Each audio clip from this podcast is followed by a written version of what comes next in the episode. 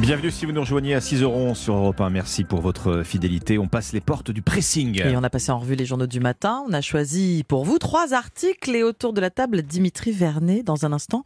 Dimitri, vous allez nous parler de quoi? Eh bien, d'une nouvelle polémique visant le Paris Saint-Germain, encore.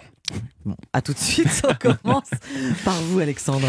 Ah, moi je suis tombé ce matin dans Libération sur euh, une carte de France très parlante, la carte des déserts médicaux. Elle nous montre en fait les besoins en médecins généralistes sur tout le territoire. Et alors l'originalité de cette carte, eh bien c'est qu'elle prend en compte les bassins de vie. C'est intéressant parce que c'est beaucoup plus réaliste en fait que de raisonner par département. C'est vrai qu'au quotidien, dans nos déplacements, on est souvent à cheval sur plusieurs départements. Alors on a un code de couleur sur cette carte qui va du gris au rouge écarlate. Gris, ça veut dire qu'on est dans la moyenne euh, des médecins disponibles. La moyenne nationale, c'est 83 médecins généralistes pour 100 000 habitants. Alors être dans la moyenne, ça veut vraiment pas dire que tout va bien. Ça veut juste dire en fait que les habitants de ces régions en gris ne sont pas trop mal lotis par rapport aux autres.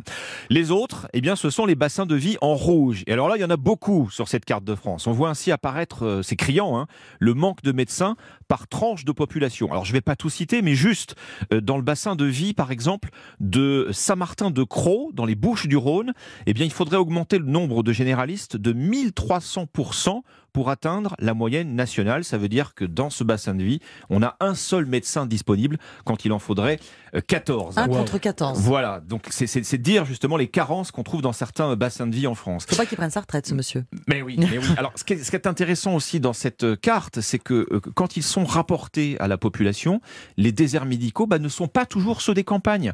Si on prend par exemple le grand bassin de vie de Paris, qui inclut Paris donc, mhm. mais aussi une grande partie de la banlieue, là on a un déficit encore en, généraliste de 22% par rapport à la moyenne nationale. Et alors, pour redresser la barre, on estime qu'il faudrait deux médecins pour remplacer euh, un partant. Mmh. Évidemment, on en est mmh. encore très loin. Alors, il y a quand même des bassins de vie plus chanceux. Je vais en citer qu'un seul. Autour de Lannion, en Bretagne, dans les Côtes d'Armor, et eh bien là, on trouve à l'inverse 5% de généralistes en plus par rapport euh, à la moyenne nationale. Vous voyez, c'est donc une carte très parlante. Elle a été réalisée par le géographe Emmanuel Vigneron et vous la trouvez en double page ce matin dans Libération. elle est très instructive, effectivement. Vous êtes arrêté sur quoi en blind ce matin Alors, on parle beaucoup euh, de ce rapport inquiétant hein, du WWF. Le nombre d'animaux a chuté de 70% depuis 1970. La navigatrice et présidente d'honneur du WWF France, euh, Isabelle Autissier, était votre invitée il y a une demi-heure. Alexandre, une interview, je précise, qu'on peut retrouver en podcast et en replay. Eh bien, j'ai envie justement de vous parler d'un animal en particulier. Il avait disparu pendant quatre siècles au Royaume-Uni et il a été réintroduit en 2009. Passion castor ce matin. Oui, le magazine Society nous emmène en balade à la tombée de la nuit dans la forêt de Knapdale, dans le sud-ouest de l'Écosse. Faut dire avec les dents, avec les dents C'est plus facile à prononcer. voilà.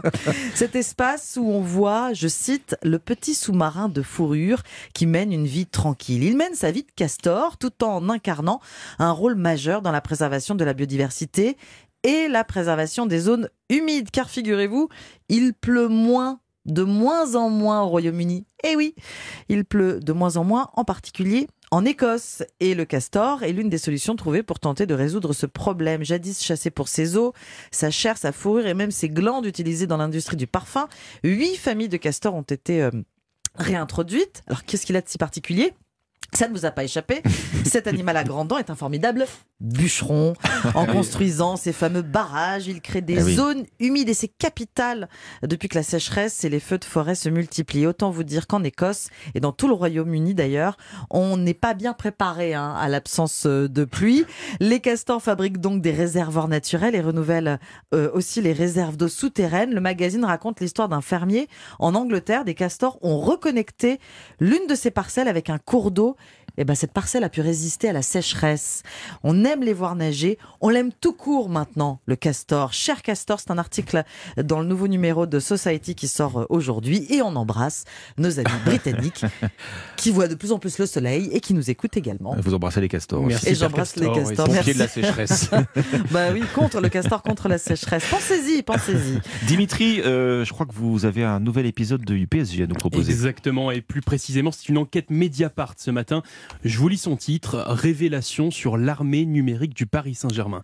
Alors qu'est-ce qu'on entend derrière le terme armée numérique En fait, pour vous expliquer, le club parisien aurait utilisé des faux comptes sur les réseaux sociaux gérés par un sous-traitant pour décrédibiliser des médias hostiles au club ou encore plus surprenant, pour nuire à des personnalités dont ses propres joueurs. Pour vous donner un petit peu quelques exemples, cette enquête révèle que ces faux comptes ciblaient notamment le supporter giflé par Neymar après la, défaite du PSG en finale de la Coupe de France 2019, en divulguant son identité et en tentant de le faire passer pour un délinquant. Du côté des joueurs, Kylian Mbappé a lui aussi été la cible de cette euh, armée numérique, notamment lors de ses envies de départ. Alors pour le moment, le PSG dément ces révélations, mais alors qu'on sait bien sûr les nouvelles envies de hmm. départ de Kylian Mbappé, si les éléments publiés s'avèrent vrais, selon une avocate spécialisée dans le droit du sport, le numéro 7 parisien pourrait alors se libérer de son hmm. contrat avec le club de la capitale. Qu'on comprenne bien, c'est des faux comptes créés par le PSG pour nuire au PSG. Voilà, vous avez compris tout le, hmm. point d'interrogation un petit peu bizarre hein, sur cette question. Bref, Mbappé contrarié,